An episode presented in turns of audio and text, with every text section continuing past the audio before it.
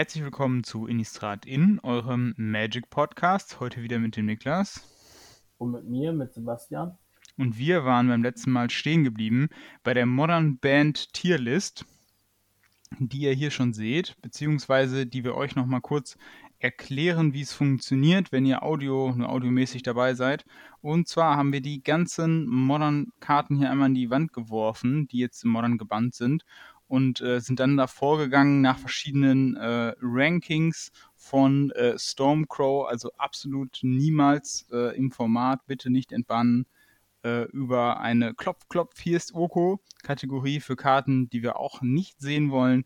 Eine war das eine gute Idee Kategorie oder ist das eine gute Idee, wo wir uns nicht so richtig sicher sind.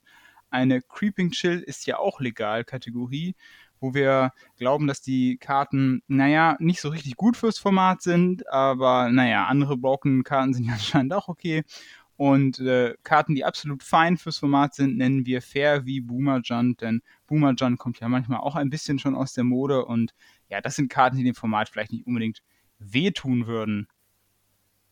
Und ja, wir machen weiter mit äh, Hypergenesis, eine Karte, die eine Kopie quasi von äh, Eureka ist, also ein sehr, sehr alter Effekt, wo man quasi sein, naja, lege deine Hand ins Spiel heißt und ist auch bei, auf der Initial Bandlist gewesen.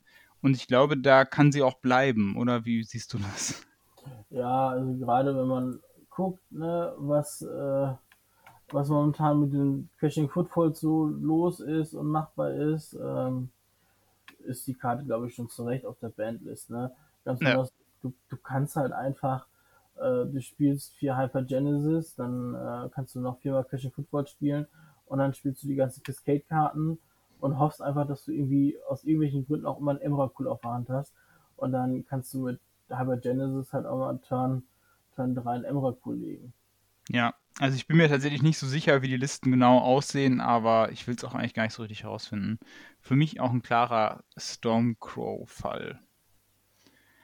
So, die nächste Karte ist der Sensei's Divining Top. Ähm, eine Karte, die im Legacy auch gebannt wurde. Ähm, hauptsächlich nicht unbedingt wegen dem Power Level, sondern weil man ihn ja quasi permanent für einen Mana immer wieder aktivieren kann und immer wieder neu hinlegen kann und es kostet einfach zu viel Zeit, oder? Ja, das ist es halt, ne? Ähm, der ist im Modern gebannt, der ist im Legacy gebannt.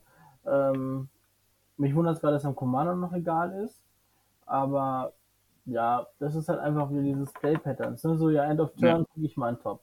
Ähm, ja, dann lege ich den Top mal oben drauf. Das, das frisst halt einfach Zeit, ne?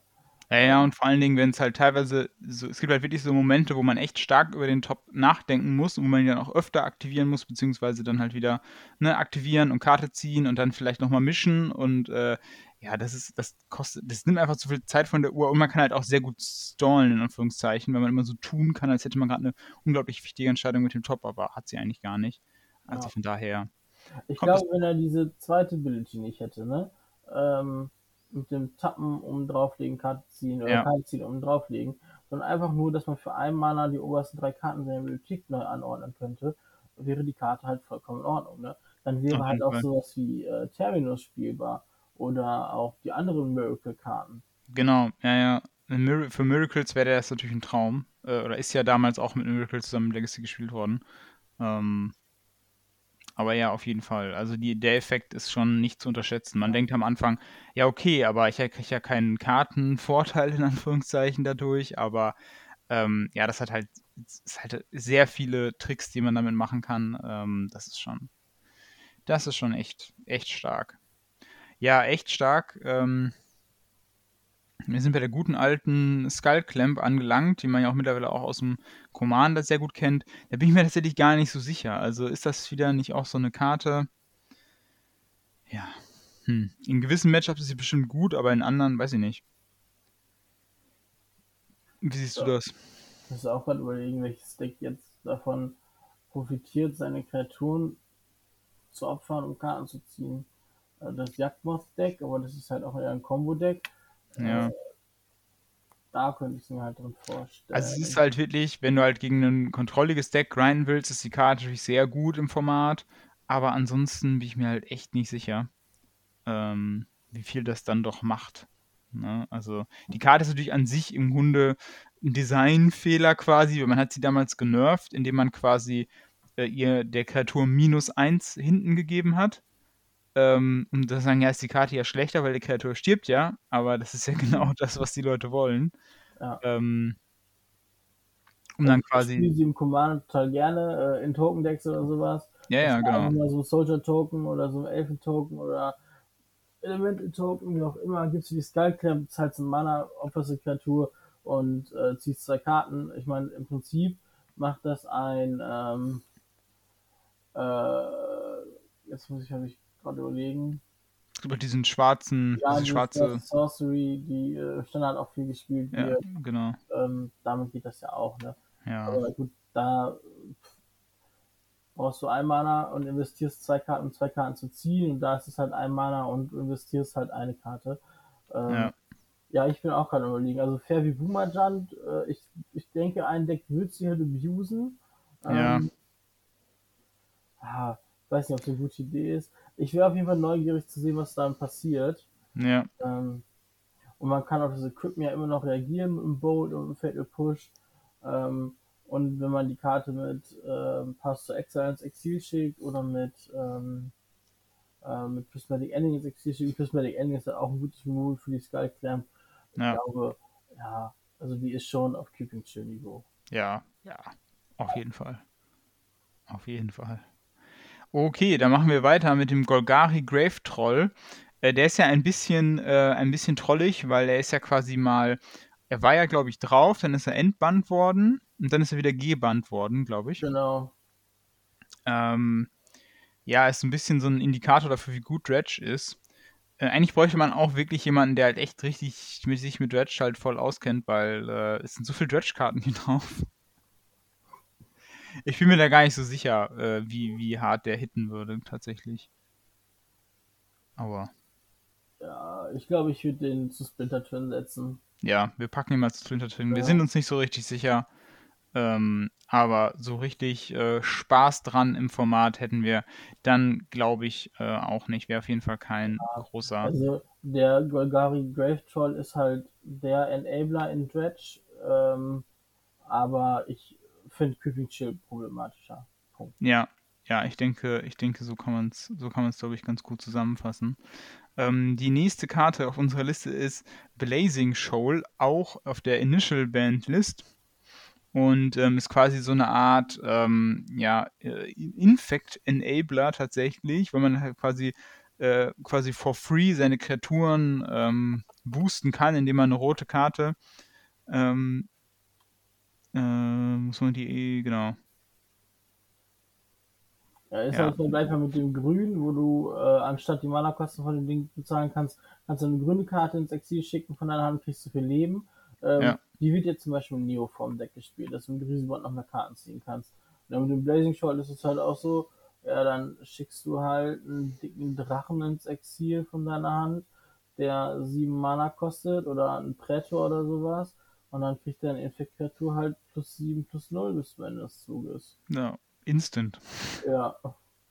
Ja, ich bin mir da nicht so richtig sicher. Also ich sag mal, wir kriegen ja jetzt immer mehr diese Null-Mana-Effekte ins Format, aber solange sie quasi in Anführungszeichen regulieren, also ich counter ein Spell, ich zerstöre eine Kreatur oder ich mache hier, dann ist es vielleicht noch okay, weil es dann den Gegner eher disruptet, aber wenn ich dadurch irgendwie eine Turn-2-Kombo irgendwie enable, brauchen wir das, glaube ich, nicht, oder? Genau, das ist ja auch der Anspruch, den äh, Wizards hat. Ähm, Ja. Man möchte, dass Modern halt ein Turn 3, Turn 4 Format ist und nicht Turn 2. Genau. Von daher hat sich die hat sich die Blazing Shoal mal äh, den Platz da oben in der Stormcrow-Kategorie gesichert, obwohl ich mir nicht sicher bin, es könnte auch quasi sein, dass die Karte halt, dass es halt zu instabil ist und dass es halt manchmal funktioniert und manchmal nicht funktioniert, aber will man halt die Male riskieren, wo es funktioniert, also, ne, das ist dann nicht unbedingt das absolut reine Power-Level, aber will man dann halt ein Deck haben, was dann in so und so viel Prozent der Fälle auf jeden Fall Turn 2 gewinnt. Selbst wenn es nicht so oft ist. Ja, ich meine, man hat ja Savage und man hat Fury. Äh, vielleicht, vielleicht kann man die bei Oko mit ansetzen. Ja, komm, wir packen den hier, genau, wir machen hier mal einmal, einmal Oko schön. So krass ist, ist es dann vielleicht auch nicht. Okay, wir machen weiter mit Treasure Cruise und ähm, Treasure Cruise, ähm, ja, weiß nicht. Nee. Nee. Nein. Also, äh, wenn du überlegst, du kannst dann drei in Murktide legen und legst dann danach die Runde in Treasure Cruise und dann Dig Through Time, äh, finde ich zu stark. Ja, du müsstest dich ja schon entscheiden, glaube ich, in dem Ja, Deck. Also du würdest dann keinen Murktide Regent mehr spielen. Also Treasure ich. Cruise ist eine Karte. Dafür haben unter anderem halt auch so Burn und Junt blau gesplasht. Genau. Ne? Und die war einfach in ganz vielen Fällen war es halt der Recall. Es ist Also- halt ein Recall, ja. Ne, mit Fetchländern im Format äh, hast du so schnell die sieben Karten im Friedhof voll. Ja. Ähm, das geht halt unglaublich schnell. Ja. Ich glaube, es, das hat sich äh, auf der Stormcrow-Ebene schon ganz gut. Ich meine, da kannst du Dig to Time, glaube ich, direkt daneben packen. Äh, genau, Dick to Time kommt hier, genau, ziehe ich mir hier nach vorne hin. Ja, ich bin mir dann tatsächlich bei Dick to Time gar nicht so hart sicher. Meinst du wegen dem Doppelblau oder was? Also einmal hast du, es ist nicht so leicht zu splashen. Ähm, ja, aber ja, du hast auch die Auswahl, ne?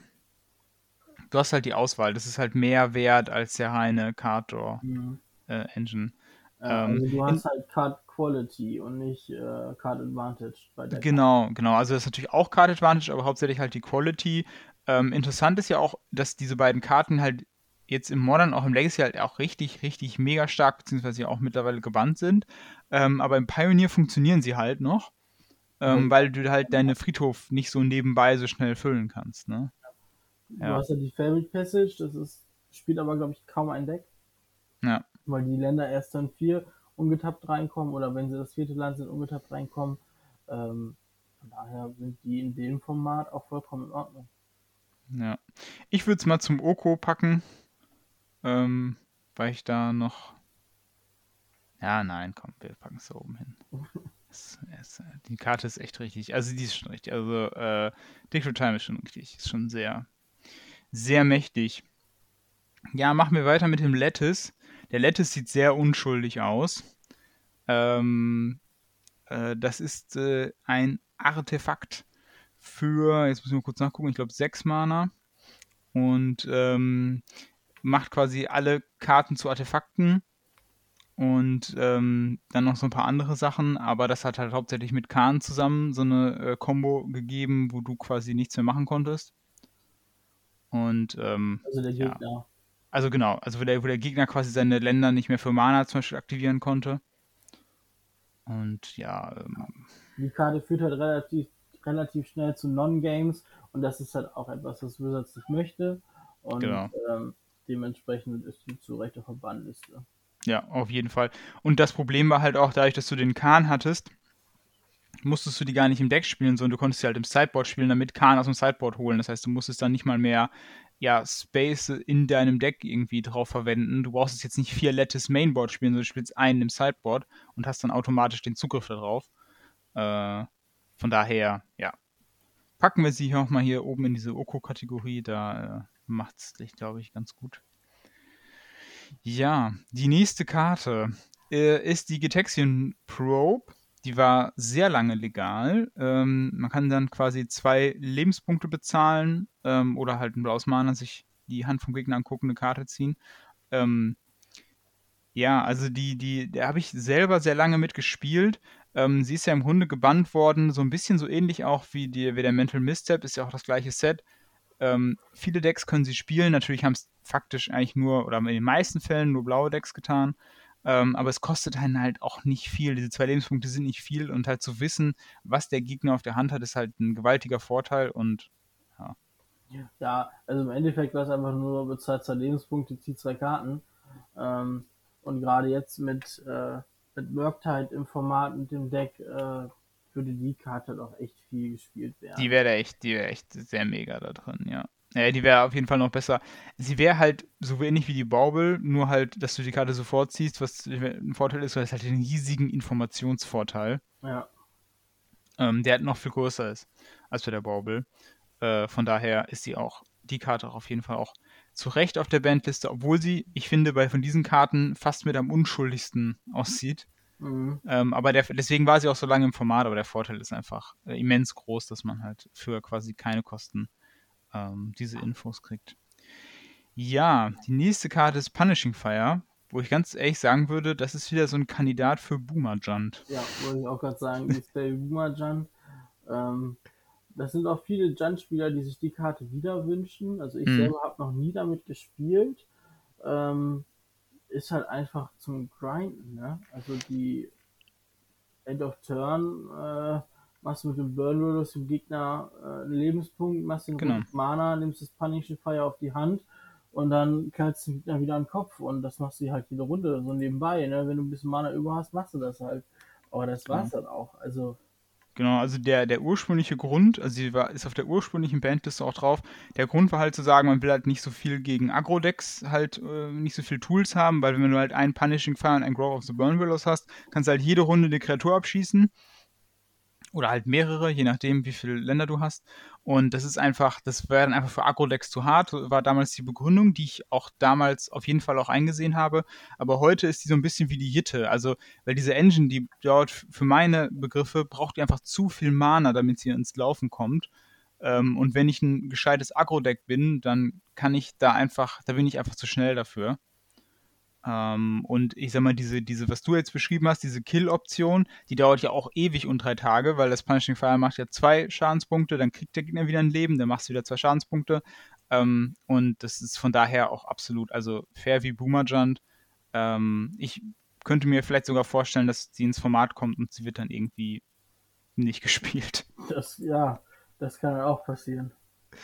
Okay, die nächste Karte äh, ich mache die nächsten beiden mal zusammen. Und zwar ist das Rite of Flame und Seasoning Song. Das sind zwei Rituale, die jeweils halt Mana machen. Und äh, es gibt zwei rote Rituale momentan oder zwei gute rote äh, Rituale momentan im Format. Und das sind dann teilweise, also Rite of Flame ist halt noch ein bisschen eine bessere Version von Pirate Ritual, weil man halt noch äh, gegebenenfalls noch mehr Mana machen kann. Und Seasoning Song pusht einen dann nochmal mehr hoch. Ähm, Seizing Song ist relativ früh gebannt worden. Ride of Flame war auf der Initial Bandlist.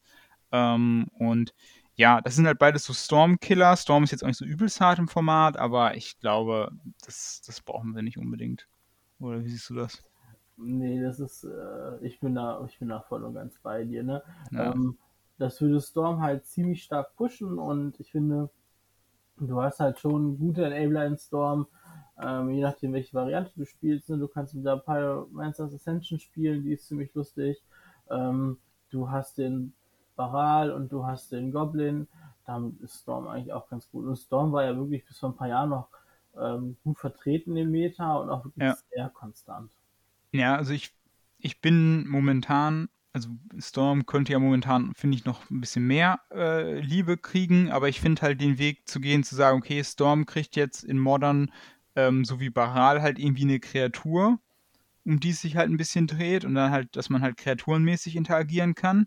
Ähm, das tut dem Format, glaube ich, weil es halt eher ein Kreaturenformat ist als Legacy, noch ein bisschen besser. Äh, gibt mir ganz noch ein bisschen besser Rechnung. Ähm, anstatt jetzt noch mehr Rituale reinzupacken, wo dann vielleicht viele Decks nicht so stark interagieren können. Also von daher auch hier die verdiente Oko-Kategorie.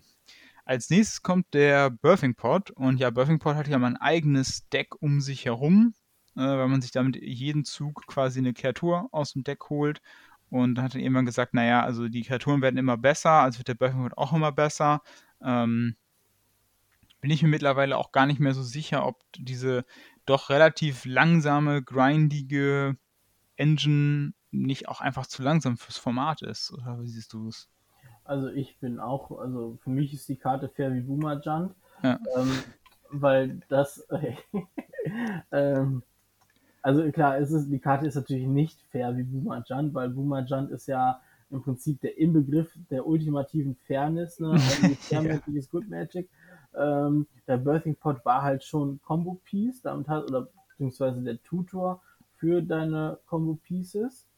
Ja. Ähm, aber die Shell, die sonst um den Birthing Pot aufgebaut ist, die ist ja jetzt, ähm, die gibt's ja immer noch. Ja. Du hast ja immer noch, also damals hast du ja den, ähm, ähm, boah, wie heißt die Karte? Äh, Kreaturen können keine minus 1 minus 1 Counter kriegen.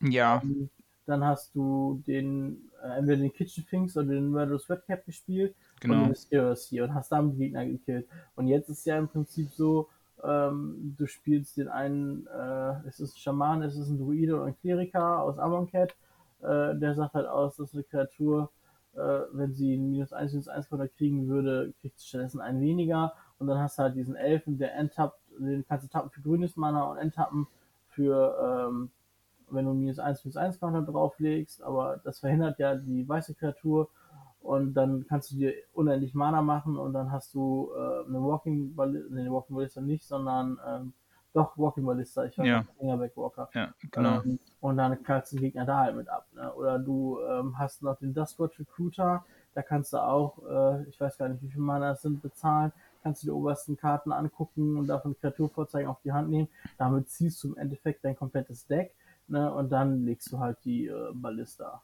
Ja, ja. Ne? Und ähm, im Prinzip ist es halt eine ähnliche Shell und das Combo-Deck existiert. Ne? Du kannst es natürlich auch mit Call of, Calling, äh, Call, Call of Calling spielen, Collect Company, mit Heliod und und und. Also du hast dann wirklich eine ganz große Bandbreite an möglichen Karten in dem Deck und ähm, das ist halt auch keine Combo, die Turn 2 abgeht. Ne? Also die Nee. geht dann wirklich Turn 4, Turn 5 geht die steil und du hast halt ganz viele Möglichkeiten damit zu interagieren. Ja, auf jeden Fall. Daher, auch wenn Ja. die Karte nicht fair ist wie Boomerang, äh, ist es aber für mich ein Kandidat, den kann man, glaube ich, entbannen. Ja, auf jeden Fall. Ja, die nächste Karte ist Arkham's Astrolabe. Ähm, die Karte, die ja quasi, dass es dein ganzes Mana filtert und dafür gesorgt hat, dass ganz viele Leute sich wieder, ähm, ja, äh, Snow Basics ins Deck gepackt haben. Und die auch dafür gesorgt hat, dass, äh, ja, Blood Moon irgendwie gar nicht mehr so richtig spielbar war. Ja, Ähm, und Ja, die, ich- die hat auch einfach vor Color Decks halt einfach super einfach zu spielen gemacht. ja, Ähm, von daher, und sie ersetzt sich halt selber, genau wie die Brosche. Das stimmt. Ja, also ich, ich, ich bin mir da auch nicht so richtig sicher. Also, die ist ja damals auch zusammen mit dem Uho, glaube ich, gebannt worden. Äh, ja, Das war ja quasi eine Shell, mehr oder weniger. aber Ähm, dazu sagen, die Karte war auch im Ursa-Deck. Ja, genau. Also, ja, ich weiß, also es ist für mich keine Karte, die jetzt das gleiche Power-Level hat wie die hier oben in der Kategorie. Ähm, aber ich, sie tut dem Format halt einfach nicht gut, weil das ist das, was du gesagt hast, es ist halt enabled halt noch mehr Vorkaler, also noch mehr, als wir jetzt schon haben, quasi. Und Jetzt schon viele ja Probleme. Für deine Gier bestraft werden. Ja, genau, genau. Und du sollst eigentlich für deine Gier bestraft werden, aber die Astrolabe spielt halt extrem gut drumherum. Und von daher, ich packe es jetzt auch mal hier in die Oko-Kategorie, ähm, aber ich sehe es halt vom, vom Power-Level halt nicht so stark wie die anderen Karten, ähm, aber ich sehe es halt, das ist Ich halt einfach das Format. auch äh, eine Kategorie weiter runtergepackt. Ja? Ja. Okay. Ich Ja, ob es eine gute Idee ist. ja, genau. Eher mit dem, mit dem, mit dem, äh, mit dem Richtung eher nein. Andere Karten vielleicht eher ja, hier eher nein. Ja, packen wir sie, packen wir sie mal dahin. Ähm, das nächste ist auch ein Artefakt, nämlich Clark Clan Ironworks. KCI. KCI, so hieß das Deck damals. Ähm, ja, ist auch so ein Artefakt-Sack-Combo-Deck. Und äh, hat auch sehr lange Züge gehabt, wenn ich mich teilweise daran erinnere. Ja. Du hast Ähm, Mana gemacht, Mirrored Fever und und und. Also du hast dich, im Prinzip hast du die ganze Zeit nur geloopt und das hat halt ewig gedauert, ne? Ja, Wenn du das Deck gut spielen konntest, dann gingen die Züge halbwegs relativ schnell, aber es hat halt trotzdem ewig gedauert. von daher, die Karte brauchen wir auch nicht mehr. Packen wir sie ins Oko-Fach. So, die nächste Karte ist Summer Bloom und Summer Bloom ähm, ist ganz am Anfang aufgetaucht bei den ähm, ja, Titan-Decks, sagt man glaube ich heute dazu. Ich weiß gar nicht, damals Mhm. hieß das noch anders. Ähm, Äh, Amulet hieß es glaube ich, weiß ich gar nicht. Auf jeden Fall aus dieser Shell kommt die Karte ursprünglich und ähm, hat dafür gesorgt, dass man extrem explosiv ist, weil man eben drei zusätzliche Länder spielen kann. Und ähm, ja, also man hat halt das gesehen und ich glaube, sie wird auch heute genauso in Anführungszeichen broken sein, wie sie vorher auch war. Und daher ist sie für mich auch da absolut zu Recht auf der Bandlist. Ja, doch, die, die gehört das schon hin. Ähm, man hat jetzt auch, äh, man hat jetzt auch mit ähm, der Dryade auch eine gute Alternative für das Deck. Ja. Ja. Daher. Ja, ist einfach, es hat einfach diese, diese super explosiven Turns einfach gemacht. Ja. Ähm, und es hat ja auch gezeigt, der, das Gute war ja auch an, das war ja auch in Anführungszeichen ein guter Bann, weil das Deck hat halt weiter existiert oder existiert ja immer noch weiter, ähm, ohne dass halt die Shell tot ist, sondern man hat halt einfach nur diese, ja, diese Explosivität ein bisschen getrimmt. Das ist ja eigentlich, eigentlich auch für einen Bann ja eigentlich auch mal eigentlich ganz gut, wenn es halt so geht, wenn halt das Deck ja. irgendwie noch weitergeht, ne, aber man dann halt äh, nur dann irgendwo ähm, so ein bisschen was stutzt. Das hat hier bei der Bandlist äh, bei den meisten oder bei vielen Karten nicht so richtig geklappt. Ja. Ja. Jetzt kommt eine Karte, das ist eigentlich ganz interessant. Und zwar kommt jetzt der Deathrite Shaman, und der ja eigentlich, halt er kommt ja aus dem Boomer Jump, ne? Ja. Er ist halt super fair. Also, ich das ist so ein Banning, ähm, da spricht Herz gegen Kopf. Der Kopf sagt, ja doch, der ist halt einfach zu, äh, zu stark, der ist ja. halt zu flexibel. Ähm, aber das Herz sagt, der Band tut weh, weil ja. ähm, eigentlich ist das ein ganz guter. Der hält ja die ganzen anderen bösen Decks im Schach.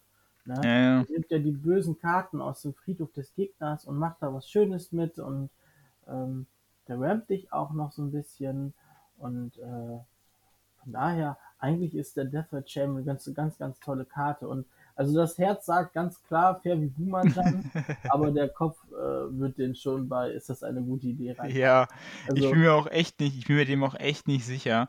Ähm, also er hat halt dieses, ähm, was ihn so stark macht, ist unter anderem halt auch, dass er grün-schwarz Hybrid kostet. Das genau. heißt, ähm, du kannst ihn halt in mehreren Decks halt auch einfach spielen. Ähm, ja. Du kannst ihn sowohl im Jund spielen, wenn du irgendein Mono-Schwarz, so ein rot-schwarzes Deck hast. Momentan werden ja die Dings äh, viel gespielt. Ähm, ähm, hier so rot-schwarz Midrange oder sowas. Da genau. kannst du halt auch drin spielen. Ne? Ja, genau. Ähm, Und dann ist er immer noch gut genug. Ja, weil du Exiles, ich meine, du hast in rot-schwarz Ram. Äh, das ist halt einfach mega. Ja. Ähm, und du hast für Schwarz tappen Exile zu Instant Sorcery vom Gegner und der verliert zwei Leben. Das ja. kannst du halt auch mal machen. Also, also was den, was den Deathlight Shaman halt so stark macht, er ist damals so ein bisschen tituliert worden als Ein-Mana-Planeswalker, weil er sich so ein bisschen auch so spielt. Er hat halt drei aktivierte Effekte, aber er macht quasi vier Dinge, obwohl er drei Effekte hat. Also er rammt dich, er äh, ist eine Clock, eine unblockbare Clock quasi. Ja. Und er ist gut gegen Agro, er macht dir nämlich auch Lebenspunkte. Und ganz obendrauf ist er auch noch Grave Hate. Natürlich ein bisschen langsamer Grave Hate, aber es ist quasi Main Deck Grave Hate, ja. den du nebenbei hast, ohne einen Nachteil zu haben. Also du hast eine, du hast quasi einen, einen guten, äh, einen guten Birds of Paradise, der auch noch eine Clock ist und Lebenspunkte macht und im Zweifelsfall auch noch den ähm, Graveyard beim Gegner auffrisst. Also ja. Warte mal, waren das jetzt Argumente dafür oder dagegen? Das waren, äh, ich glaube, das, also es ist halt, in dem Sinne ist es halt keine, keine Combo-Enabler-Karte oder keine Karte, die halt so, so Combo-brokene Turns macht, so wie ganz viele Karten, die auf der Liste sind. Ähm, aber es würde, glaube ich, das Meta sehr homogenisieren, weil er halt so Hybrid kostet. Ähm, das heißt, jedes Deck, was halt nicht, was halt irgendwie kombomäßig, fair, Midrange-mäßig unterwegs ist, egal aus welchen Farben, würde ihn wahrscheinlich spielen. Die Four-Color-Decks würden ihn auch alle spielen. Ja. Ähm, und das würde ja, einfach das Meta super hart homogenisieren, glaube ich. Ja. Aber er wäre halt auch gut gegen Murktide. Er wäre auch sogar gut im Murktide. Dann müsste Murktide aber noch schwarz oder grün splashen. Ja, dann splasht er halt noch. Der, der macht ja auch Colorful. Du kannst den, du kannst sogar den, den aktivieren für schwarz, um auf den Murktide Region noch eine plus 1 plus 1 Marke zu legen. Stimmt. Ja. ja, also ich. Also bist du auch meiner Meinung, den können sie wiederbringen. ja. ja, ich glaube, er ist das schon ganz gut. Ja, ich bin mir da halt. Also ich glaube halt, das Power Level ist halt auf jeden Fall da. Und wie gesagt, mein Hauptargument wäre, glaube ich, zu sagen, er wird halt, glaube ich, schon die ganzen fairen Decks würden halt alle auf Dash Red Shaman umschwenken, glaube ich. Ja. So wie es damals im Legacy übrigens auch war. Also äh, im Legacy war es halt echt, also waren halt die allermeisten so- oder viele faire Decks. Nick Fit oder Checkpile, also ich kenne die ganzen Namen, also ich kenne Ja. die Namen, ich kenne die ganzen Decks nicht. Ja, ja, ja. Aber auch halt äh, äh, Delver-Decks und hast Ja. nicht gesehen. Ich glaube, dass, ich bin mir jetzt nicht sicher, ich lege jetzt meine Hand nicht ins Feuer, aber ich glaube, das einzige nicht, das einzige faire Deck abseits von, was, was kein Death Red Champion gespielt hat, war, glaube ich, entweder Death in Texas oder Miracles oder weiß ich nicht was. Ähm, oder vielleicht irgendwelche super Heil oder irgendwelche äh, Mono-Braun-Decks, keine Ahnung. Ähm, also irgendwelche Texing-Decks oder so, aber ansonsten so viel, was in einem anderen, im, im Tempo, Midrange-Control-Bereich irgendwie unterwegs war, hat schon sehr viel. Delphat Shaman abgekriegt. Ja. Ja, wir haben noch zwei Karten. Das eine ist das Eye of Ugin. Ähm, Eye of Ugin ist damals gebannt worden im Eldrazi-Winter. Das war kurz nachdem Splinter Twin gebannt wurde. Hatten wir eine, ja, eine sehr heterogene, ich weiß gar nicht mehr, es war eine Pro-Tour, ne? Es war eine Proto, ja. Es war eine Pro-Tour und es war irgendwie, äh, ich glaube, äh, 80% Eldrazi Agro oder so. in der Top 8. Äh, Top 8. ja, also es sind glaube ich nur irgendwie vier oder sechs Spieler mit dem Deck an den Start gegangen und es haben glaube ich fast alle äh, Top 8 gemacht. Also die waren auf jeden Fall äh, Day 2 und ähm, Ja, genau so war das, weil das Deck war halt, glaube ich, relativ frisch in dem Moment, als die Pro Tour kam. Und äh, genau das war's. Also es hatten halt wenige Leute gespielt, aber die, die es gespielt haben, haben halt alles wegrasiert. Ähm, weil, wie gesagt, das Eye of Ugin ähm, sorgt halt dafür, dass Eldrazi-Spells günstiger sind. Und die ganzen Eldrasis, die ihr heute im Modern kennt, ähm, sind dann gerade frisch ins Format gekommen und dann konnte man sie halt einfach, sie kosten halt zwei Mana weniger und dann konnte man sie halt entweder für null Mana spielen oder halt schon Turn 2 dann. Ähm, und das ist halt einfach. Also, Also- ich habe es jetzt gerade nebenbei nochmal schnell gegoogelt. Ja, Ähm, es waren tatsächlich sechs der acht Decks waren ähm, Eldrazi-Decks, ne? Und Ja. in den Top 20 sind 40% Eldrazi-Decks gewesen. ja. Ähm, Gut, ein Standardspieler von zwei Jahren denkt sich jetzt gesundes Meta. Ja. und die anderen Decks, die äh, mehrere Kopien in den Top 20 hatten, das waren Affinity und Zoo. Also anhand der Tatsache, dass Zoo hier noch als Archetype aufgelistet wird, Ja. sieht man auch schon, wie lange das her ist. Das war, glaube ich, 2015 oder 2016. Ja, Ja. ja, ja. Ne, das war Pro Tour. Äh, äh, ja, ähm, Pro Tour Aus of the Gatewatch Ja, genau. oder Battle for Zendika. Ne, müsste Aus of the Gatewatch gewesen the sein. Gatewatch, die kamen in Oath of the Gatewatch. Ja. Ja. Ja, also von daher habe ich es auch mal so ins Oko-Raster gepackt. Ja. Äh, man kann es auch ins. Stormcrow-Raster packen. Hm? Ja, nee, das passt schon. Das Oko Äh, ja, also die Karte war halt vorher, sie hat hier noch einen zweiten Effekt, man kann sie nur für sieben Mana aktivieren und sich dann irgendwie eine Colorless-Kreatur, glaube ich, raussuchen. Ähm, der Effekt war im Grunde fair, dafür war sie, wurde sie ursprünglich mal im Tron-Deck gespielt, um quasi im Tron-Deck am Ende auszugrinden quasi, weil man dann immer ein Eldrazi suchen konnte, wenn Mhm. man schon so weit war und keine Handcard mehr hatte, da war es halt in Anführungszeichen fair. Ähm, oder da, da war es halt in Ordnung, aber ähm, so ja, aber halt. nicht mit den nicht Eldrasis, die dann in Aus of Gatewatch und Battle for Zendika gekommen sind, ne? Nee, nee, nee, nee, Äh, genau, weil vorher war es halt ja. fair, weil dort alle Eldrasis kosteten mindestens 8 bis 10 Mana. Genau.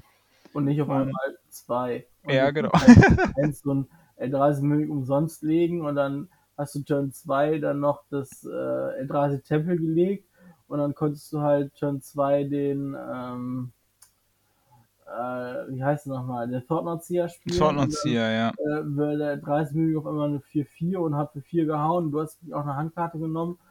Ähm, und das waren noch die, die harmlosen Starts von dem Deck. Ne? Ja, ja, genau, du hast dann noch den Endless, Endless One, der kostete Ja. quasi X Mana, das heißt, du konntest den quasi für zwei spielen schon mal per se. Ja. Ähm, und dann halt noch, ja. Also Metal Reshaper, Reality Smasher, äh, Simeon Spirit Guide, ne? dass du dann Ja. auch mal so Turn 2, äh, du spielst dann Turn 1, dann ähm, spielst du das Auge und spielst du den Eldrazi Mimik, Turn 2 spielst du dann den Eldrazi Tempel schickst einen Spirit Guide als Exil, hast 5 Mana, spielst Turn 2 die Reality Smasher und kommst, kommst schön für 10 Mana vorbei. Ne? Für, für 10 Schaden, ja. Ja, Mhm. genau meine ich ja. Genau. Ja, das sind so die Draws, äh, da fragt man sich auch so ein bisschen. Ja, also ich glaube, das hat man halt tatsächlich wirklich damals überhaupt von Wizard-Seiten nicht auf dem Schirm gehabt, was da im Format, Ja. also wie man da ins Format geht. Da ist aber Ähm. die Frage, die damals auch viel aufkam, war, ähm, hat man Modern Playtesting mit den neuen Karten auf Standard gemacht? Also Modern Playtesting, ich glaube, äh, nein, hat man nicht. Die Frage ist, machen sie es heute? Das glaube ich nicht. Das, das, das glaube ich einfach nicht. Nee, glaube ich nicht. Mhm. Äh, vielleicht gibt es vielleicht gibt's irgendwo Quellen, die was anderes sagen. Ich weiß nur, vor vielen Jahren kam halt, wie gesagt, das Statement, dass es kein Playtesting für Modern gibt. Also mit Modern Horizons 2 haben sie Playtesting gemacht. Ja, ja, gut, okay, das- ja. Das weiß man, glaube ich, auch nur, weil jetzt so ähm, die Pro-Spieler, die in der Entwicklung beteiligt waren, so wie Brian Brown Doohan oder Brett Nelson, die haben das halt auch auf Twitter viel geteilt, ne? Auch an Ja. welchen Karten sie so mitgearbeitet haben und und und. Ja, ja, auf jeden Fall. So, wir kommen jetzt zur letzten Karte und zwar von unserem super beliebten Planeswalker, nämlich Tibbles Trickery. Ähm, ja, das war auch wieder so eine, so eine Karte, wo man irgendwie versucht hat, es glaube ich, safe zu designen. Ich lese nochmal, wir haben jetzt nicht so viel vorgelesen, aber bei der Karte, weil sie halt wirklich so merkwürdig ist, tue ich es jetzt nochmal kurz. Ähm, für zwei Mana mehr ein Instant, wo drauf steht in Rot, Counter Target Spell, choose one, two or three at random. Its controller mills that many cards, then exiles cards from the top of their library until they exile a non-land card with different name than that spell. They may cast that card without paying its mana cost, then they may put the exiled cards on the bottom of, an, of their library in a random order. Äh, also man hat versucht, quasi einen roten Counterspell zu machen, wo man quasi ähm, den Spell quasi austauscht, den der Gegner spielt. Ja. Ähm, und dass man es nicht so abusen kann, dass man seine eigenen Spells countert und dann sich absichtlich was nach oben legt.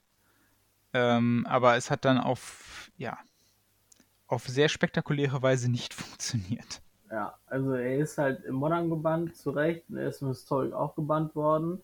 Ähm, einfach weil du, du hast halt die Null-Mana-Artefakte gespielt, ne?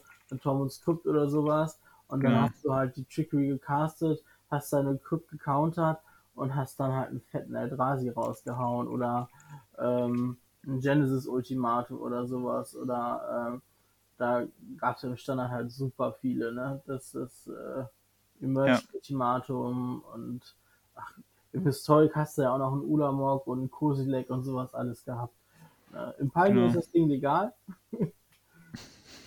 äh, ja, aber da hast du halt auch nicht, das ist schon traurig zu sagen, dass du im Pioneer nicht das Power-Level hast, was du im Historic hast. Ja, das stimmt.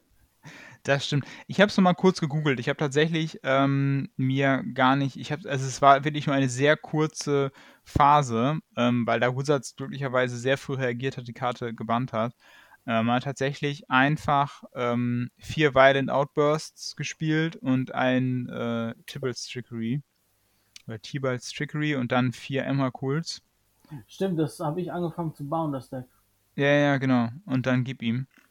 Ähm, Nee, Quatsch. Ich hatte mit, ähm, mit Violent Outburst und Tibalt gespielt. Ah ja, ja. Genau, also jetzt nicht Tibalt's Trickery, sondern dem Planeswalker, Also den man Wald- dann auf. ne? Den Waldkey. Aber dann kam da ja nicht das Banning, sondern das, die Rule Change. Genau. Ähm, das ist auch mal ganz schön, ne? wenn sie die Regeln ändern, dann kommen sie um die Bannings drum rum. Das haben sie Ja. auch ähm, damals gemacht, als dieses äh, Eyeball-Deck war. Ähm. Dass jetzt Split-Karten immer gemeinsame CMC haben. Also, Genau. Ja. Ja, genau. Also, wie gesagt, das funktioniert halt so, man ähm, bringt, man mh, spielt den äh, Violent Outburst, dann ist die einzige Karte, die dann kommen kann, ist dann das Trickery. Mit dem Trickery countert man, countert man den Outburst, ne? Genau. Genau. Ja, das ist halt einfach. Und dann äh, kommt halt äh, der Emma Cool vorbei. Und ja, das ist einfach irgendwie ein bisschen Blödsinn. was man vielleicht auch im Playdesign hätte sehen können. Egal, aber das bringt Tricky, finde ich, nochmal eine sehr abschließende Liste hier oben bei der bei der Stormcrow äh, ein und äh, komplettiert jetzt für uns hier die Liste. Ähm, ja, ich finde es ganz schön geworden. Ja, doch. Äh, finde, wir sollten sie dann direkt nach Wizard schicken. Ne? Ja. Und, Leute, Ja. guckt mal, unten die vier Karten. Könnt ihr da ruhig wiederbringen. Desert Shame auch. Nein. Ja, also äh, wir haben jetzt hier so ein bisschen rumgespielt. Ich bin tatsächlich mir auch relativ sicher, dass es von den Karten tatsächlich, also ich glaube tatsächlich nicht, dass so viel Bewegung bei Unbannings kommen wird. Ähm, einfach, weil man einfach sagt, ja, wir gehen einfach das Risiko nicht ein. Und was haben wir davon, wenn Karten Unbannings kriegen? Wir können einfach neue drucken. Ich Ja. glaube, das ist so das Mindset, was Susatz momentan äh, einfach Aber- hat. Momentan kann man sich, glaube ich, ruhig da Gedanken drüber machen über das Thema. Ähm, weil Modern ist meiner Meinung nach in einem ziemlich guten Zustand momentan. Das Meta ist ziemlich ausgeglichen, ziemlich gesund. Ähm, du hast eine ganz hohe Deckvarianz, eine ganz hohe Deckvielfalt. Also jetzt ist halt, das Meta ist sehr gefestigt. Und also ich finde, jetzt hast du halt wirklich eine gute Möglichkeit, mit Unbannings halt ein bisschen was zu probieren. Ja, du hattest halt durch Modern Horizons 2 ist halt das ähm, Power-Level nochmal auf einer breiten Ebene nach oben gezogen worden, würde ich es Genau. mal sagen. Ähm, was dazu führt, dass halt, anders jetzt als bei Modern Horizons 1, wo es halt so ganz einzelne Karten waren, die sich dann hier auch wiederfinden, ähm, war es halt wirklich so, ist halt so auf einer breiteren Ebene hochgezogen worden. Das bedeutet halt auch, dass viele Karten, wo wir vor einigen Jahren gesagt hätten, nee, auf keinen Fall, ähm, dass es dann vielleicht wieder doch wieder möglich ist. Ja. Ne? Also das ist insbesondere bei Lechite, Punishing Fire und ähm, das sind so Karten, wo ich ganz klar sehe, da haben die letzten Jahre doch schon einiges geändert. Ähm, von daher Ja. Würde ich sagen, ähm, wir speichern das jetzt mal und ähm, bewahren mal den, äh, unsere Tierliste für euch auf, damit äh, ihr euch die angucken könnt. Und ihr könnt uns dann auch gerne schreiben, ähm, wie ihr das Ganze seht, äh, ob ihr noch andere Karten anders seht ähm, und was ihr vielleicht noch so für Vorschläge hättet, was man noch äh, ja, anbannen könnte. Ähm, ja, schreibt uns das gerne in die Kommentare. Ja, wir sind gespannt drauf, äh, auch zu sehen, wie eure Liste aussehen würde. Vielleicht habt ihr auch Lust, so eine Liste zu machen. Genau, Äh, ich teile den Link nochmal. Genau, ihr kriegt auch den Link, dann könnt ihr das auch selber hin und her schieben. Das macht auch sehr viel Spaß. Genau, also ihr könnt äh, genau eure eigene Liste erstellen. Ihr könnt die gerne auf Facebook mit uns teilen, ihr könnt die gerne auf Twitter mit uns teilen. Ähm, bei YouTube kann man, glaube ich, keine Bilder in die Kommentare packen. Nee, Ne? Auf jeden Fall haben wir da dann halt wirklich die Möglichkeit, auch schön uns über solche Sachen auszutauschen. genau. Und dann würde ich sagen, hören wir uns beim nächsten Mal wieder. Bis dann, macht's gut. Tschüss. Tschüss.